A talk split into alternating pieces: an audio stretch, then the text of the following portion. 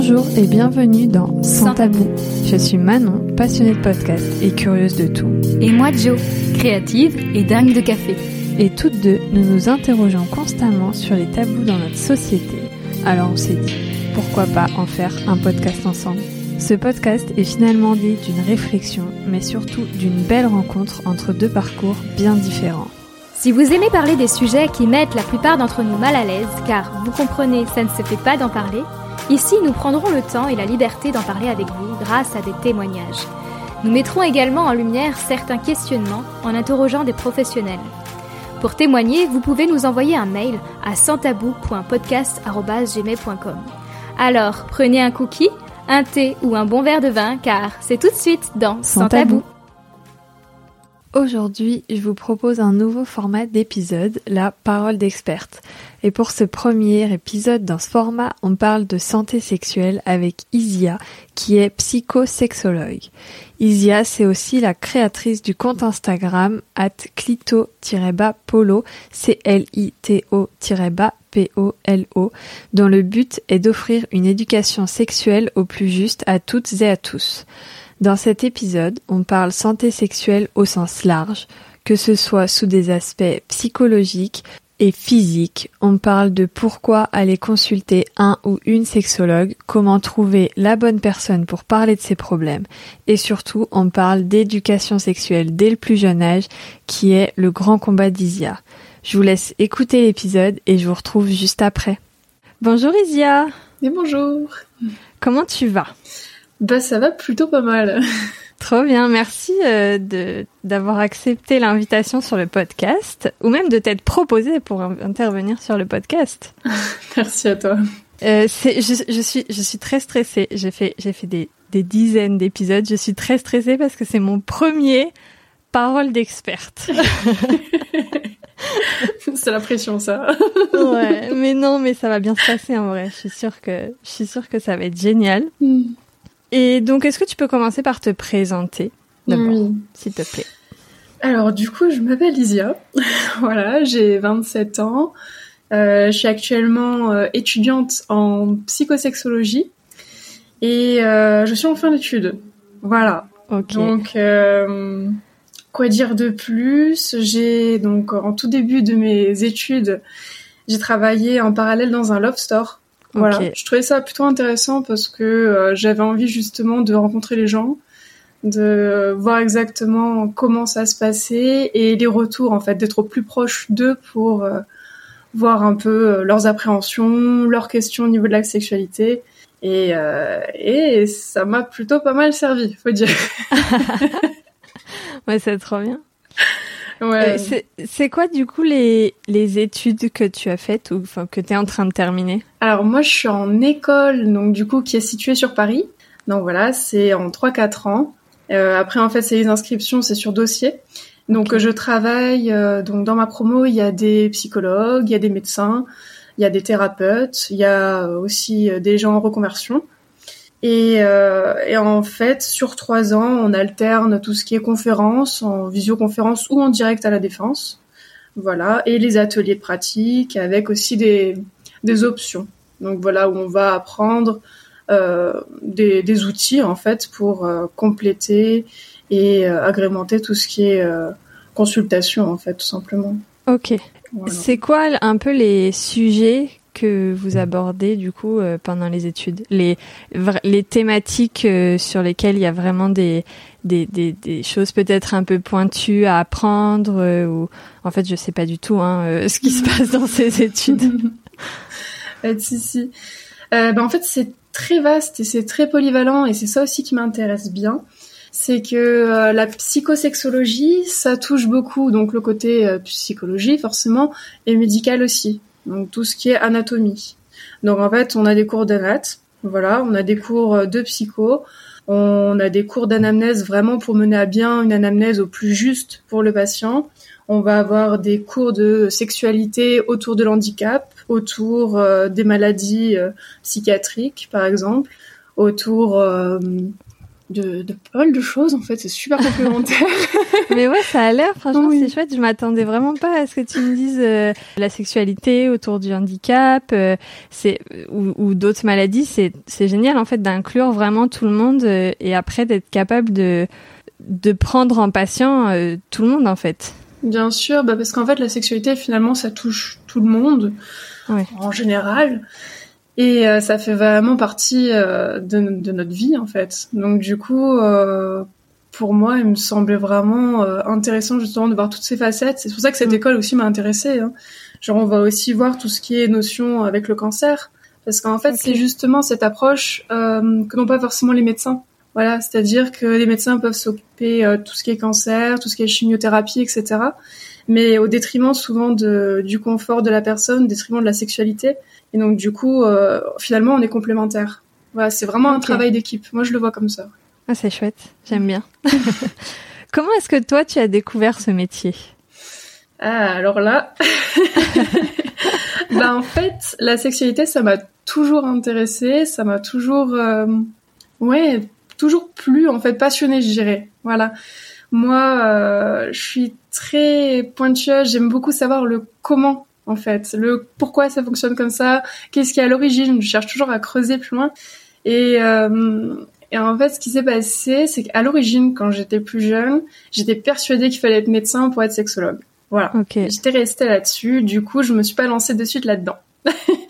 Jusqu'au jour où justement, j'ai une amie médecin qui m'a dit mais tu sais que finalement il existe des écoles et des formations pour devenir euh, sexologue. Et oui, là j'ai poussé les recherches et c'est là en fait que j'ai rencontré euh, cette école, l'école de la psychosexologie. Ok.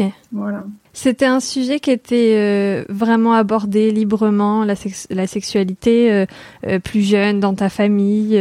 c'est un sujet que tu n'as jamais eu de mal à aborder parce que ça reste quand même un sujet très tabou. Oui, certes.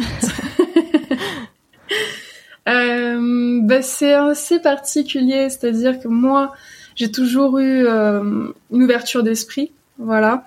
Euh, je me suis énormément posé de questions, que ce soit sur la sexualité justement, parce que finalement, l'éducation sexuelle, elle était totalement inexistante. Voilà, faut, faut se le dire. Et encore actuellement, c'est un peu compliqué. Euh, j'avais des tas de questions, pareil aussi pour sur tout ce qui est euh, question autour du féminisme, autour du genre. Et, euh, et en fait, je me suis rendu compte qu'il y avait énormément de tabous, énormément de non-dits, euh, plein de clichés et de la honte. Donc du coup, mm. euh, voilà, en fait, ça m'a toujours révoltée. Après, bon, personnellement, mon éducation sexuelle a été un peu parsemée d'embûches.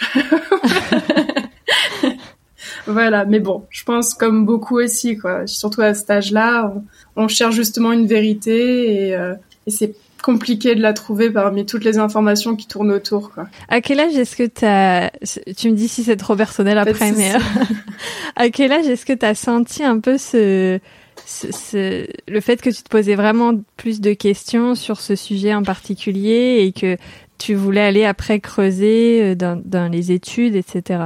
Alors au niveau euh, de l'intérêt, je dirais relativement tôt, donc euh, plutôt collège, collège, lycée. En fait, moi, c'est plein de choses qui m'ont révolté. Par exemple, euh, des phrases euh, classiques comme euh, ah oui non mais la masturbation non mais en fait on est des filles donc c'est pas possible. C'est ça n'existe pas ou alors ah mais la masturbation oui mais enfin c'est mon chéri qui me le fait. Sinon c'est pas possible. Enfin c'est sale il y a que les hommes qui se touchent finalement donc c'est plein de phrases comme ça qui m'ont qui m'ont titillé en fait et où, j'étais vraiment intrinsèquement révoltée. voilà. Après au niveau des études, euh, c'est vraiment plus tard, je devais je devais avoir je sais pas 23, 24 ans, quelque chose comme ça. OK. Donc tu as d'abord fait un cursus, un autre cursus, enfin tu as d'abord commencé un autre cursus avant pour après te te réorienter sur euh, la sexo le psychosexologie. Je vais arriver à le dire en entier. De quoi est-ce qu'on parle vraiment quand on parle de santé sexuelle Alors, la santé sexuelle, je dirais que c'est... Bah, comme je dis, la sexualité, c'est très vaste. Donc, santé sexuelle, c'est la santé avec euh, bien-être dans son corps, déjà. Euh, ça peut être aussi en rapport avec son orientation sexuelle. Voilà, voir euh, comment on se sent par rapport à ça, si on se sent accepté aussi avec soi mais avec son entourage, c'est important. Euh, ça peut être aussi euh, être à l'aise avec son corps, travailler sur euh, tout ce qui est traumatisme aussi ou blessures internes. Ça peut être aussi en lien avec des douleurs. Enfin, c'est très très vaste la santé sexuelle. en fait, c'est aussi bien psychologique ou psychique, je sais, je sais pas tellement la différence entre les deux en fait, que physique. C'est ça, totalement. Est-ce qu'il y a des des raisons pour lesquelles on irait consulter une euh, ou un, hein, mais tu es une psychosexologue Est-ce qu'il y a un peu des des symptômes, des pathologies, des trucs qui doivent nous alerter pour qu'on aille consulter? Euh, je trouve que c'est une question très personnelle en fait, parce que hum, les patients vont venir consulter, mais quelquefois à différents stades. C'est-à-dire, il y en a qui vont venir euh, pour un différent dans le couple, parce qu'il faut savoir qu'en tant que psychosexologue, on est thérapeute de couple également. Ok. Voilà. Euh, ça peut être aussi tout ce qui touche la libido ou une douleur. Voilà. en général, c'est une douleur qui, mais qui n'est pas expliquée euh, d'un point de vue médical. Donc, par exemple, euh, le, la toute simple consultation chez le gynécologue qui finit par dire non, mais finalement, c'est dans votre tête. Voilà. ah, cette phrase. On l'aime bien, celle-là. On l'adore. Et en tant que patient, c'est pas du tout culpabilisant en plus qu'on te dise ça, c'est dans ta tête. C'est rien, quoi. Ouais. ouais. Mais c'est vraiment très courant par contre. Ouais. Mais après, voilà, hein, ça peut être aussi des, euh, des symptômes comme tout ce qui touche au, au niveau des maladies sexuellement transmissibles, mais aussi, par exemple, des problèmes d'éjaculation, des problèmes d'érection, du vaginisme. Euh, voilà, c'est, en fait, dès qu'en fait on se sent pas bien dans son corps, dès qu'on a du mal aussi à avoir des relations sexuelles, il faut pas hésiter. En fait, c'est des choses que les alors, en tant que femme, on va enfin, facilement. Non, c'est pas vrai ce que je dis. En tant que femme, on va chez euh, gynécologue, sage-femme ou, euh, ou, ou même chez son médecin. Enfin, je pense que toutes les femmes ont, ont accès à, à ces corps de métier. Et qu'est-ce qu'ils ne sont pas capables de par la formation de prendre en charge que toi tu tu sais faire. Ça va être tout ce qui est de l'ordre de la psychosomatique. C'est-à-dire qu'en fait, ça va être des, des maladies, donc c'est des réelles maladies qui procurent des douleurs, mais qui ont une origine psychologique. Donc soit un trauma, soit une mésentente dans le couple. Tout ça, en fait, euh, bah, l'exemple classique, c'est le vaginisme. Voilà. Malheureusement, euh, les gynécologues ne sont pas formés en fait euh, aux dyspareunies, donc les douleurs en fait euh, au niveau vaginal. Hmm. Et le vaginisme en fait partie. Donc en fait, ça va être ce genre de choses et aussi le travail euh, sur l'estime de soi. Ok. On travaille beaucoup dessus. En fait, ils sont pas assez formés parce que dans les, il y a, en fait, il y a plein de choses pour lesquelles les gynécologues, quand ils sortent tout juste de leur formation initiale, ils sont pas formés. Enfin, il y a plein de maladies. Euh, on a fait un épisode sur euh. Ça fait partie des des maladies dont les gynécologues ne sont pas forcément formés. Est-ce que ce qui touche plus à la santé sexuelle côté psychologique, est-ce que c'est aussi des choses qui peuvent rajouter à leur formation ou à leur intérêt pour élargir un peu leur euh, leur euh, champ d'action? Ou alors est-ce que c'est vraiment trop spécialisé? Comme tu dis il faut 3 4 ans de formation en plus bah après ça dépend de leur motivation euh, personnelle je pense voilà j'ai bah, par exemple des collègues qui sont gynécologues et qui suivent la même formation que moi en parallèle. Ok. Voilà, donc ça existe, c'est plutôt sympathique. Enfin, moi, je trouve ça vraiment très louable. Et après, sinon, en général, ce qu'on fait, c'est qu'on travaille en équipe. Donc, euh, c'est-à-dire que moi, en tant que psychosexologue, je vais travailler avec un psychologue, je travaille avec un gynéco, avec un andrologue, euh, avec plusieurs corps de métier comme ça, pour justement prendre euh, le patient dans la globalité.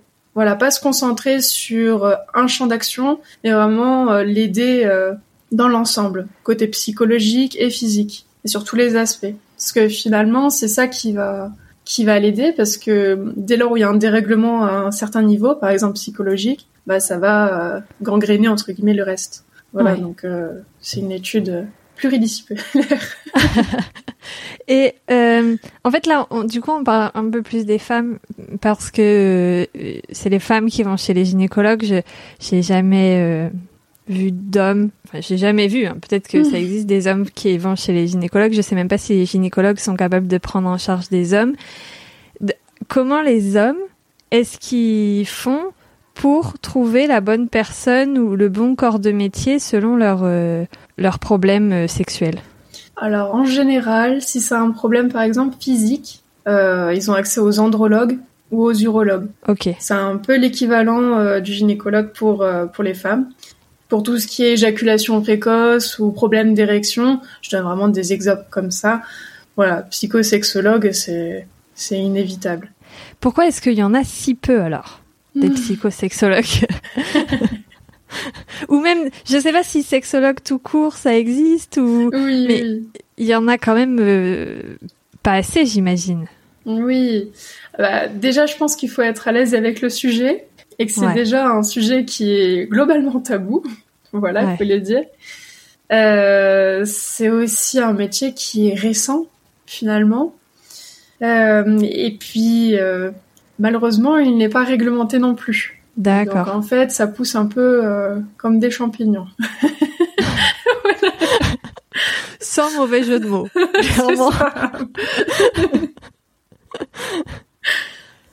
En fait, il n'y a pas une formation avec un diplôme d'État à la fin, c'est ça? Non, c'est bien ça. Pour le moment, non.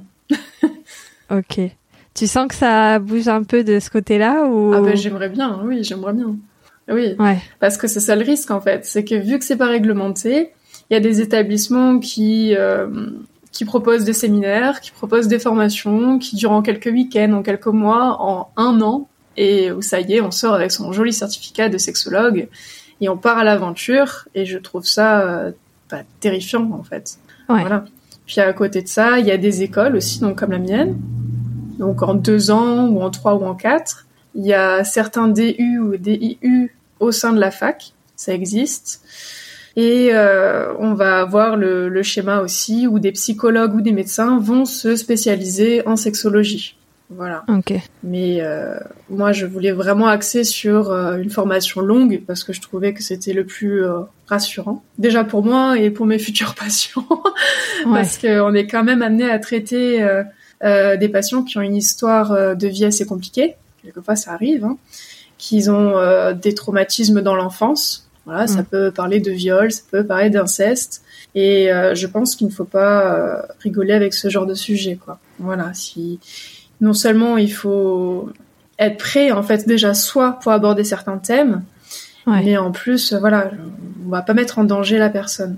Comment est-ce que en tant que patient ou patiente, c'est vrai qu'on parle beaucoup au masculin, mais euh, on fait pour savoir si euh, la personne qu'on s'apprête à aller voir est vraiment formée avec une formation suffisamment complète pour nous prendre en charge correctement moi, je pense sincèrement qu'il faut déjà regarder son site internet. Il y en a beaucoup qui n'ont pas de site internet. Pour moi, c'est éliminatoire. Voilà. ok. Et il faut vraiment trouver les sources, euh, quitte à questionner même en fait euh, le praticien euh, sur sur ses études. S'il n'y a pas la source dans son site, oui, ne pas hésiter quoi. Je pense que c'est indispensable. Voir les outils qu'il utilise aussi. C'est-à-dire que moi personnellement, je compte me former en sophrologie en plus, qui est elle reconnue par l'État. Voilà, donc c'est vraiment euh, un outil en plus que j'ai décidé de choisir. Et euh, voilà, il y a certains patients qui vont accrocher avec une spécialisation, qui vont pas du tout accrocher avec une autre. Donc ça aussi c'est important, voir les spécialisations de, du sexologue. S'ils ont vraiment du mal avec l'hypnose, peut-être pas s'orienter sur quelqu'un qui va tout traiter par l'hypnose. Voilà. C'est propre à chacun en fait. Il faut vraiment avoir le feeling. Ok. Tu as parlé de sophrologie et d'hypnose. Est-ce qu'il y a d'autres euh, spécialisations? Tu parles beaucoup d'outils. Est-ce qu'il y en a d'autres que ces deux-là? Oui, bien sûr.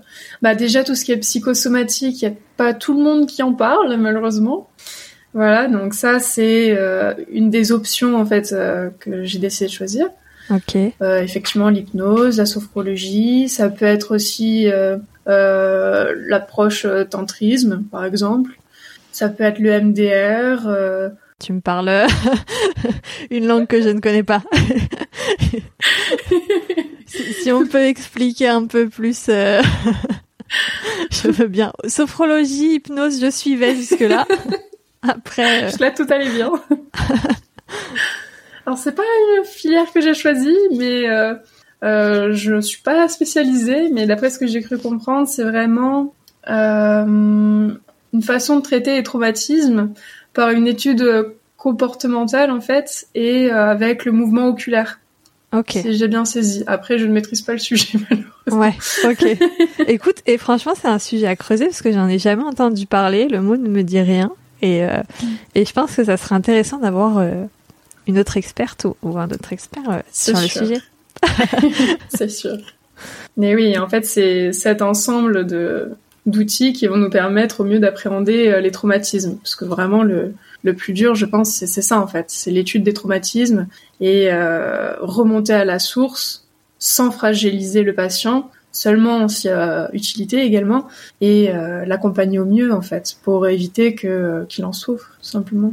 C'est vraiment, tu parles vraiment beaucoup de traumatisme. C'est vraiment, euh, les problèmes sont vraiment souvent, très souvent liés à ça. Je trouve. En fait, pour moi, après c'est ma vision, je trouve qu'on est beaucoup impacté en fait par, euh, par tout ce qui est traumatisme, par vécu et par l'enfance. Voilà. Et en fait, c'est plein de schémas qui se qui se répètent tout simplement. Ça veut dire qu'on peut avoir une réaction euh, au jour d'aujourd'hui et euh, se rendre compte que finalement, si on réagit de cette façon, bah c'est parce qu'on a été éduqué de cette façon-là, c'est parce qu'on a appris à réagir comme ça par euh, pour se protéger peut-être, voilà, pour se sentir plus en sécurité et ça peut donner lieu justement à des problématiques dans la sexualité. Ok. C'est ça en fait, tout est lié. ouais. Non, mais en vrai, c'est passionnant.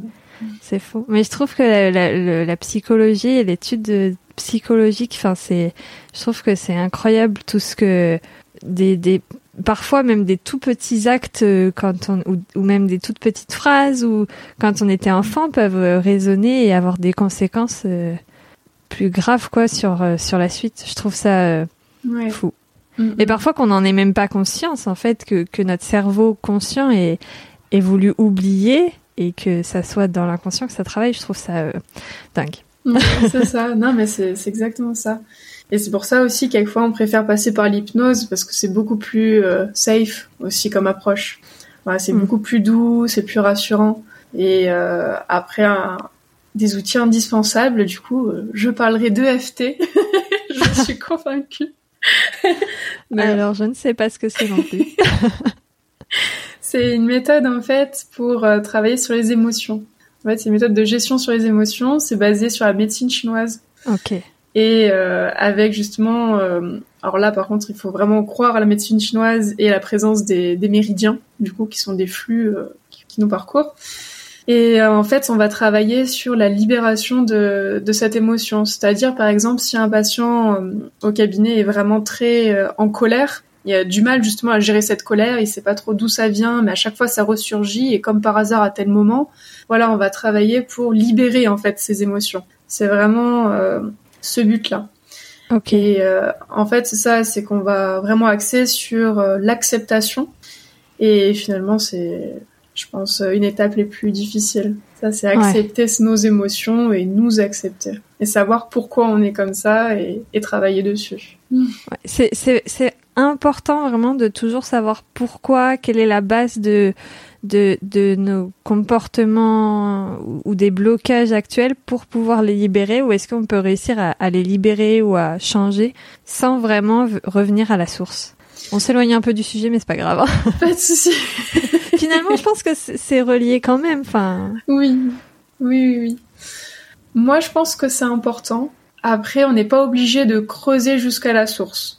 C'est-à-dire que si la personne elle est vraiment pas à l'aise ou que on sent que vaut mieux pas déterrer, voilà, on va pas aller euh, euh, à cette rencontre, voilà. Ok. Mais euh, c'est quand même intéressant de savoir pourquoi en fait, parce que finalement si on traite l'origine, après il euh, y a plus besoin. Ouais. Après ça se fait tout seul en fait. Voilà, c'est comme tout ce qui est les histoires de dépendance affective ou de relations toxiques finalement. Il faut remonter à la source pour euh, éviter que ça se reproduise. ok. Ouais, c'est vrai. Non, mais c'est vrai. Mais au moins, c'est, enfin, c'est quand même rassurant de savoir que si on n'est pas prêt ou prête, tu vas pas non plus aller euh, non, creuser euh, pour jusqu'à faire sortir des choses qu'on n'a pas envie, quoi. Non, non, jamais, vraiment. Non, non, justement, il y a une limite. Hein. Finalement, déjà, on n'induit rien. On va jamais forcer quoi que ce soit. On... En fait, le patient est toujours libre de ses choix. Voilà. Après, nous, on va le questionner, on va lui donner un avis neutre, voilà. Mais euh, le patient sera toujours libre de ses choix. C'est voilà, c'est sûr. Ouais. Et, et du coup, c'est quoi les risques à pas aller consulter quand on a un... Alors, il y a les problèmes physiques euh, euh, plus précis du style maladie sexuellement transmissible, etc. Mhm. Et plus les blocages qui viennent d'un d'un blocage psychique. Alors, dans mhm. les deux cas, ça va être quoi les risques à pas aller consulter? Déjà, il y a le risque de cercle vicieux. Voilà, ça c'est notre préféré. c'est celui qui est partout. Malheureusement. C'est-à-dire que si on ne va pas consulter, je prends l'exemple de douleur, par exemple. Voilà, On a des douleurs, on va faire un rapport. Finalement, ça va mal se passer. Vu que ça s'est mal passé, on va pas vouloir réitérer l'expérience, ce qui est totalement normal. Et si jamais on décide un jour de retenter, bah en fait finalement c'est pas forcément ces douleurs physiques qui vont nous faire peur, c'est la peur en elle-même en fait, c'est la peur d'avoir mal. Et en fait ça va amplifier la douleur. Parce que si on a peur d'avoir mal, finalement, je parle d'un côté euh, féminin, ben on va se contracter. Si c'est contracté, ça va amplifier les douleurs. Et en fait, ça, c'est que ça va faire un cercle vicieux, ça va empirer un peu la, la situation et ça va impacter la libido. Et je pousserai même un peu plus loin sur le fait que, par exemple, dans un dans un couple, là, je parlais par exemple d'un couple hétéro. Voilà, si euh, Madame justement a du vaginisme, qu'elle persévère, toujours douleur, etc.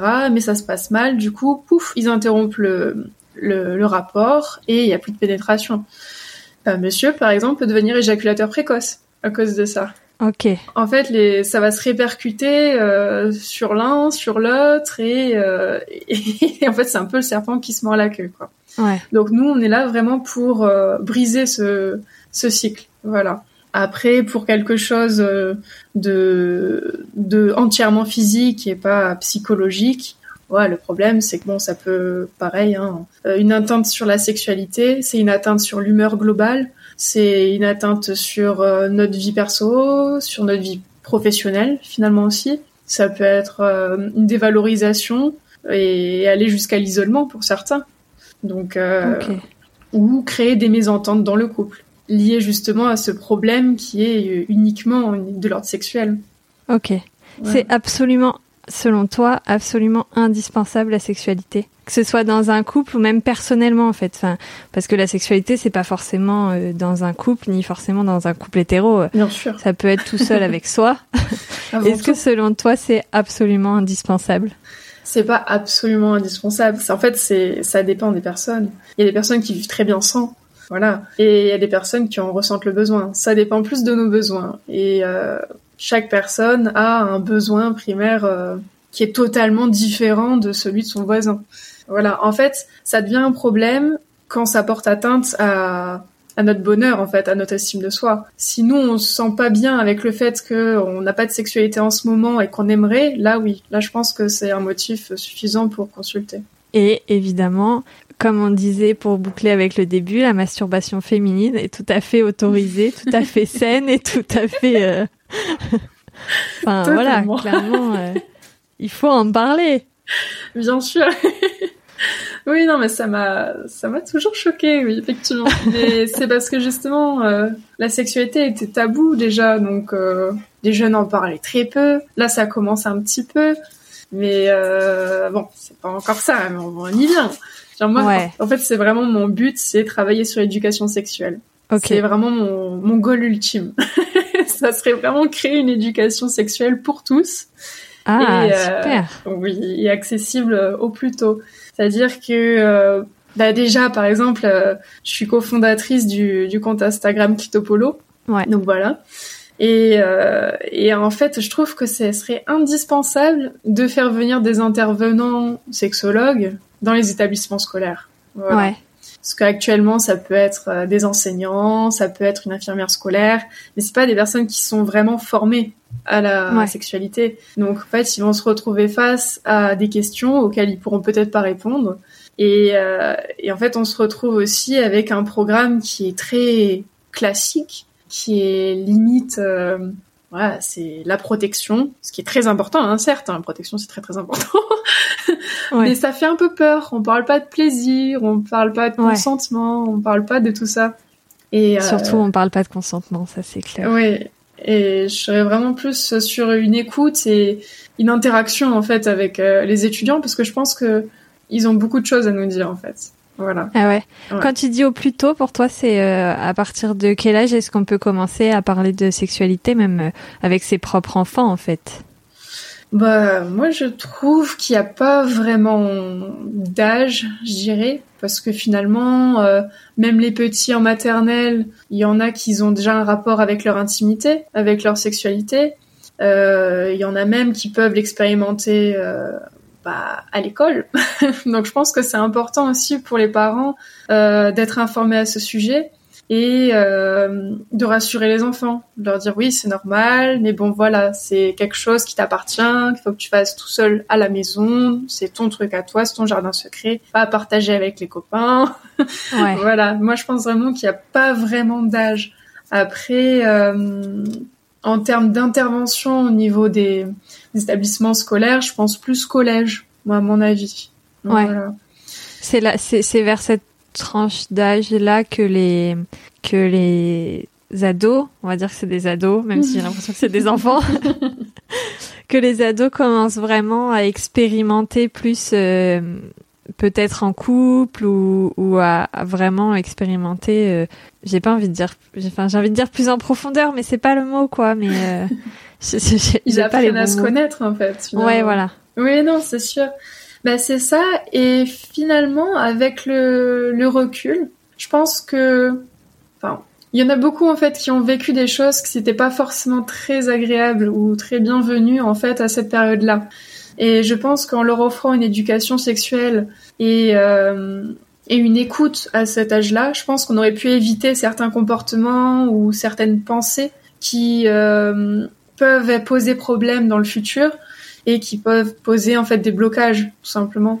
Voilà, moi je vois vraiment ça comme ça, comme euh, le complexe du vestiaire, le fameux, qui apparaît euh, bah, à cet âge-là parce que c'est la puberté et que tout le monde se compare et tout le monde regarde un peu l'intimité de chacun, la poitrine, le développement, et moi pourtant je sais pas comme ça. Et même au niveau sexuel, hein, beaucoup de garçons développent justement un complexe euh, à partir du moment où ils ont partagé le vestiaire avec leurs copains. Et oui, parce que bon, surtout que on, à cet âge-là, on n'a pas du tout conscience que euh, la taille au repos n'a rien à voir avec la taille euh, en érection. Mais eux, ils auront gardé cette idée de petit enfant ou de collégien qui euh, qui voit qu'en fait finalement chez lui ça n'a pas grandi et chez les copains si. Et, euh, et ça, ça impacte énormément. Et quand je dis énormément, ouais, ça peut être des, des personnes de 30, 40 qui, qui viennent en cabinet et qui pensent que bah ils sont pas comme tout le monde alors que finalement, ils font très bien partie de la moyenne.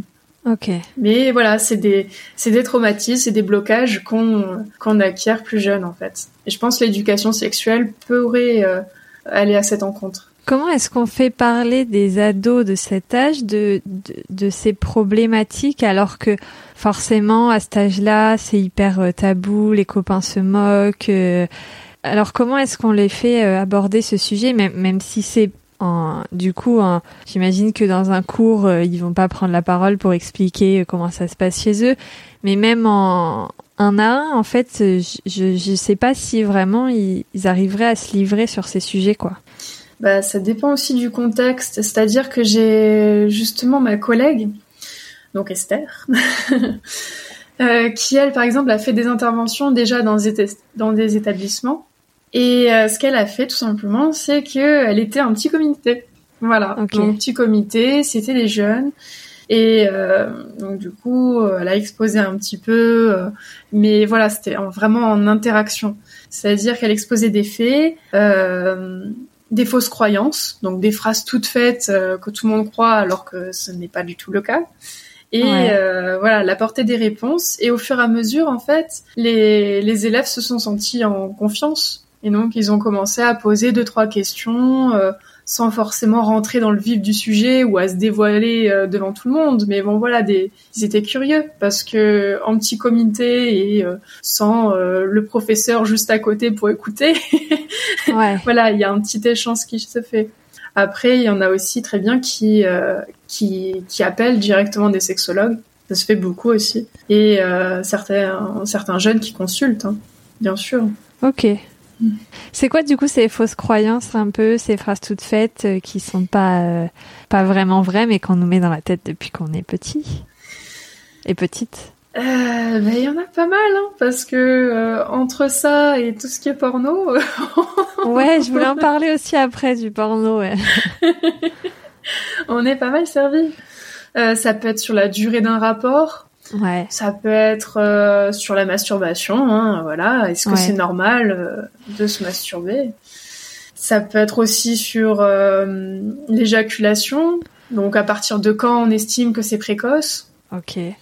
Ou alors, bah, ça peut être sur des positions. On a beaucoup de, de questions sur les positions et les préliminaires finalement. Parce que ça, c'est des questions qui me sont beaucoup revenues quand je travaillais en Love Store. Ok. C'est que euh, voilà, alors en fait, quand euh, les jeunes euh, se mettaient un peu en confiance, parce que bah voilà, hein, j'ai rencontré des, ils venaient en groupe, ils aimaient bien venir en groupe. ils avaient entre 18 et 19 ans, hein, voilà, vraiment tout jeunes. Et, euh, et de temps en temps, voilà, on parlait un peu euh, à l'écart, et j'ai déjà entendu des questions en mode oui, mais je comprends pas. Euh, ça se passe bien, mais je trouve qu'elle est vraiment quand même très étroite. Et alors du coup, on discute un peu, et j'ai fait mais mais il y a préliminaire, enfin vous jouez. Euh, alors là, bon, ça peut être choquant même. Il m'a juste dit, ben, de temps en temps, je lui mets des doigts. Et là, j'ai fait non, ben non, non. En fait, c'est ça, c'est qu'il y en a qui pensent vraiment que les préliminaires, ça se, ça se contente de, voilà, euh, tout ce qui est doigtage, etc. Quoi. Ouais. Et là, c'est là que je me suis dit, waouh, effectivement, je pense qu'on a besoin d'une éducation sexuelle. Parce Ouais. que finalement, tout ce qui est bisous, euh, ce qui est caresses, ça peut être des mots doux, ça peut être euh, un massage ou n'importe. Hein. Voilà, c'est pas, ça fait partie des préliminaires. Alors Ouais. bon, j'ai du mal encore à dire préliminaire parce que ça sous-entend que ça prépare à quelque chose Ouais. Voilà, un rapport, il faut pas non plus euh, le centrer autour euh, d'une éventuelle pénétration. C'est vraiment euh, avec ou sans. Mais voilà, Ouais. je veux dire, c'est les petits gestes euh, tout simples, mais rien que ça, dans le porno, bah, ça n'existe pas. Donc, du coup, Ouais. euh, ils ont pas cette représentation. Pareil pour tout ce qui est lubrifiant. Voilà. Mm. Et euh, voilà, j'ai déjà eu un couple, un couple gay qui comprenait pas, qui se plaignait de douleur, donc. Donc je cherche à savoir un peu plus et en fait j'apprends que bah il n'était pas de lubrifiant du tout. Et alors, je leur explique que la zone en plus n'est pas du tout lubrifiée naturellement. On parle pas de Ouais. vagin, euh, voilà. Et en fait euh, texto on m'a répondu ah oui mais pourtant dans le porno ils mettent pas de lubrifiant. Et oui, sauf que c'est coupé au montage. il n'y a pas les trois heures de préparation. Ouais. voilà. Donc c'est plein de bases en fait que qu'on n'a pas. Parce que euh, les, les gens se forment, euh, enfin se forment, se renseignent Oui, juste peuvent. avec du porno, quoi. Et oui, mais après, euh, j'ai du mal à les blâmer parce que je me dis que c'est la, c'est la seule représentation de la sexualité qu'ils ont. Même si Ouais. elle est fictive, même si c'est plus un film qui cherche à toucher les fantasmes, hein, clairement. Ouais. Voilà, hein, c'est des, des angles de vue qui plaisent visuellement, mais qui sont irréalisables euh, physiquement. Hein. Qu'on soit d'accord. voilà. Merci de le préciser. Hein. Mais voilà, c'est c'est la seule représentation de la sexualité qu'ils ont. Parce qu'une éducation sexuelle, à part mettre un préservatif et se protéger, ils en ont pas. Et Ouais. sur les réseaux, bah il y a un peu de tout et n'importe quoi. Voilà, c'est un peu chacun prêche euh, sa paroisse. euh, et puis il y a aussi plein de faux comptes. Le nombre de comptes où j'ai vu euh, sexologues sur Instagram et où, où on réalise ce qu'ils racontent rien que dans leur post, où je me dis non, non là, là non, là c'est pas possible. Ouais. Et ça, on s'en rend pas compte. C'est c'est des comptes qui sont suivis par des centaines de personnes. Voilà. Ouais. C'est dangereux. Ouais, Et oui. Mais si on avait une éducation sexuelle qui circulait, voilà, on saurait un peu plus euh, la vérité du euh, du faux, quoi. ouais. C'est un peu euh, le combat. Toi, pour toi, ça se joue au niveau de l'éducation nationale, carrément, en fait. Oui, oui, oui. Moi, j'en suis convaincue. hein.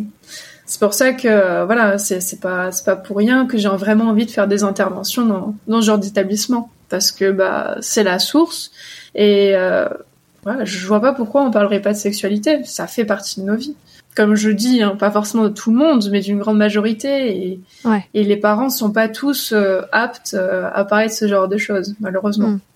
Oui, parce qu'ils sont eux-mêmes formés avec du porno. Enfin, je dis formés, c'est très bizarre de dire formés, mais euh, ils sont même enfin renseignés ou ils ont appris avec du porno et donc ils n'ont pas les bases comme il faudrait. Ou pas du tout. Il y en a beaucoup des parents qui sont justement très très à l'ancienne aussi. Hein.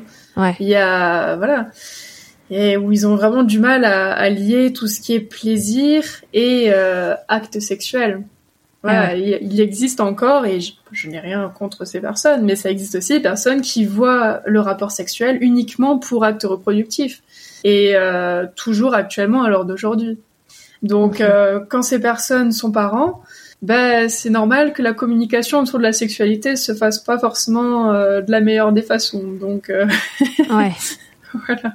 Et donc, euh, est-ce que tu as une hypothèse sur le pourquoi est-ce que les Français ne consultent pas quand ils ont des problèmes autour de la santé sexuelle? Euh, Première hypothèse, je pense que tout le monde n'a pas connaissance du métier de sexologue.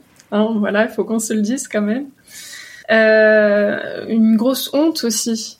Voilà, il y en a beaucoup qui euh, qui malheureusement pensent qu'ils sont des cas isolés, qui pensent que euh, c'est pas guérissable, qu'ils sont nés comme ça, que finalement, euh, en fait, ils s'en font une définition de leur propre sexualité, tous leurs mm. troubles, leurs douleurs, et euh, ils sont pas au courant finalement que euh, bah, malheureusement, il y en a beaucoup nés comme eux, et que heureusement, ça se soigne et il y a des solutions.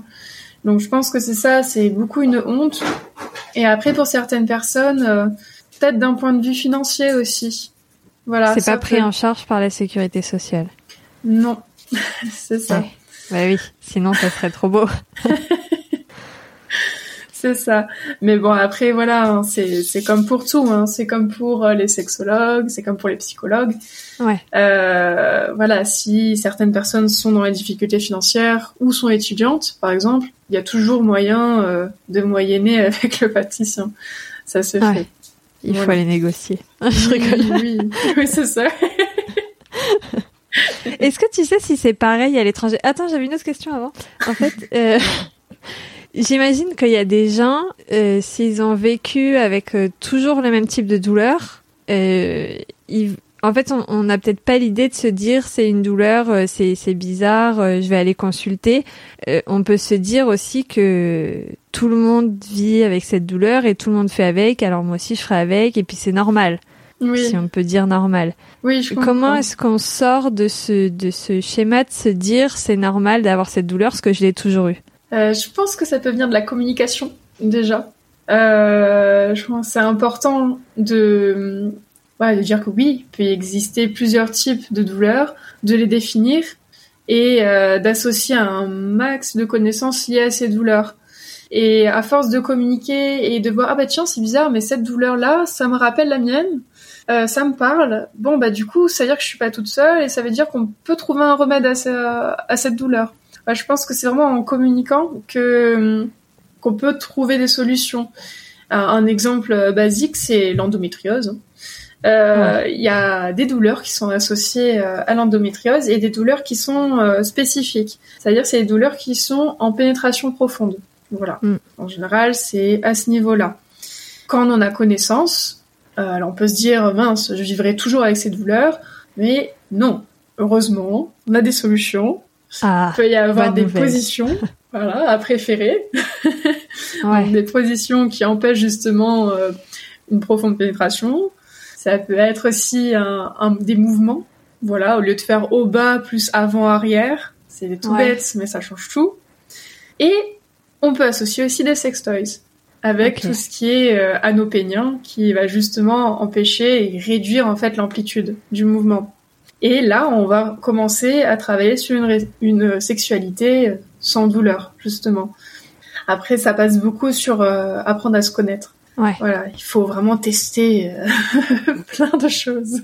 Et communiquer avec euh, le partenaire, en fait. On parle beaucoup de, de sexualité entre un homme et une femme, en fait, mais évidemment qu'il y a aussi de la sexualité entre deux hommes, entre deux femmes, enfin il y a tout qui existe, mais c'est vrai que la grande majorité c'est entre un homme et une femme, donc c'est pour ça qu'on parle beaucoup de de ça. Et donc la communication entre les partenaires aussi au sujet de ces douleurs et, et du mhm. coup de tester différentes choses, elle, elle est quand, elle paraît quand même euh, essentielle. C'est ça.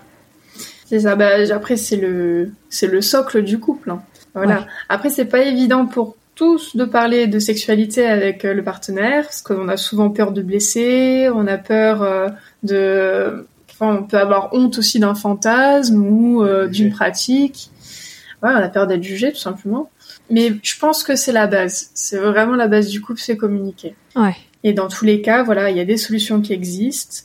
Et du coup, tout à l'heure, j'ai voulu te demander, est-ce que tu sais si parce qu'on disait pourquoi les Français ne consultent pas? Est-ce que tu sais si c'est pareil à l'étranger, euh, si le tabou est le même, si ça dépend des cultures, euh, si ça dépend des religions? J'imagine que ça dépend pas mal des religions. Est-ce que tu sais comment ça se passe ailleurs qu'en France? Euh, je sais que au niveau du Québec, ils sont pas mal développés au niveau de la sexualité. Ok. Québec, Canada. Euh, ils ont pas mal d'avance sur nous d'ailleurs. Voilà. Trop bien.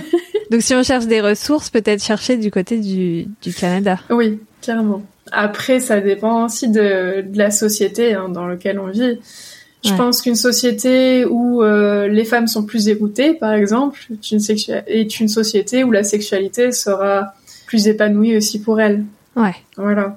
Je pense que voilà, c'est enfin pour moi c'est indissociable. Voilà. Après, je n'ai pas d'exemple euh, type. ouais. Mais euh, de, de mon expérience, c'est pas forcément les endroits où l'on parle le plus de sexualité qui sont plus ouverts à la sexualité. Voilà, pas un exemple, ça peut être par exemple les Anglais. Après, j'aime pas trop faire des généralisations. oui, oui, forcément. Mais je sais que j'ai rencontré beaucoup d'Anglais qui étaient très ouverts sur le, le, le sujet de la sexualité, qui parlaient de sexe, du moins mais euh, sexuellement parlant au lit, très pudique, très pudique, très prude, euh, et finalement on sait pas, on sait pas comment ça marche. Voilà. Ok. En fait, c'est pour. Euh, est-ce que c'est pour un peu euh, extérioriser et, et ne pas, en fait, cacher le fait qu'on sache pas et qu'on soit très pudique. Du coup, on en parle beaucoup pour faire comme si euh, c'était génial et qu'on était les rois du monde, les meilleurs, les, les plus heureux et que tout se passait super bien. Ah oui, mais ça, ça, ça marche pour tout le monde, hein, oui. Ouais. ça, ça existe bien, oui. Je sais par exemple que tout ce qui est euh, Asie, là je sais pas trop au niveau de l'éducation sexuelle là où c'en est actuellement, mais je sais qu'ils étaient un petit peu en retard par rapport à nous. Par contre, tout ce qui est euh, tout ce qui est sex toys, ah bah alors là, là, on ah ouais. Ben oui, et puis aussi tout ce qui est virtuel en fait. Voilà, donc euh, ça va être euh, des sextoys, mais euh, plus à utiliser en, solo et qui sont liés à tout ce qui est réalité virtuelle. Voilà, mais je pense que c'est ça reflète bien aussi la société finalement. Ça, on n'a pas parlé du coup du, du côté sextoys, mais écoute, peut-être pour un prochain épisode. je pense que le sextoy peut être un, un épisode à lui tout seul tellement il est tabou. Mais ça se développe, hein. Ça se développe. Ouais. Hein. Ah ouais. ouais, j'ai vu. Et on en parle beaucoup plus et de plus en plus. Euh, ouais, ouais. Mm, mm. C'est bien, c'est bien. Oui. on va finir sur une question un peu conseil. Est-ce que tu as un, un, conseil, des conseils pour des gens qui sont euh, avec leurs écouteurs et qui se disent peut-être qu'il faudrait que j'aille consulter, mais je n'ose pas? Je pense en vrai que ça peut, ça peut changer vraiment la vie en fait. Voilà parce que hum, quand la sexualité ou même quand nous on se sent mal à l'aise avec son corps, avec euh, avec ce qu'on ressent au plus profond de nous, que ce soit psychologique ou sexuel, n'importe en fait. Hein, euh, je pense que c'est c'est un pas qu'on qu'on doit faire, voilà, parce que c'est une libération en fait finalement. Ça prendra le temps que ça prendra, mais euh, voilà, je pense que ça permet vraiment de, de libérer, de se sentir plus sûr de soi, et plus en accord avec soi-même et avec notre corps. Donc voilà, je pense que ça en vaut la peine, largement. Trop bien. Bah écoute, on va finir là-dessus parce que je trouve que c'est un beau mot de la fin. Merci beaucoup Isia Je pour, tout ce que tu nous as raconté et puis euh, on ira te voir sur ton compte Instagram et puis j'espère que des gens iront euh, consulter euh, si c'est nécessaire. Avec plaisir. Merci beaucoup. Ciao. Merci. Ciao, ciao.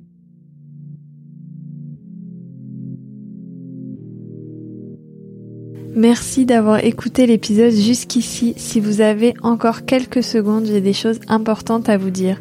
Déjà, vous pouvez retrouver Isia sur son compte Instagram at clito-polo, c l i t o p o l o Nous, on se retrouve aussi sur Instagram sous le pseudo at 100-tabou-bas. Sur le site du podcast également, sans tabou-podcast.com pour avoir toutes les notes de l'épisode. Et puis, si vous voulez nous confier votre histoire, votre expertise ou venir débattre sur des sujets tabous, vous pouvez nous écrire à sanstabou.podcast.gmail.com. Vous avez rendez-vous dans deux semaines pour un nouvel épisode. Je vous dis à bientôt et en attendant, prenez soin de vous.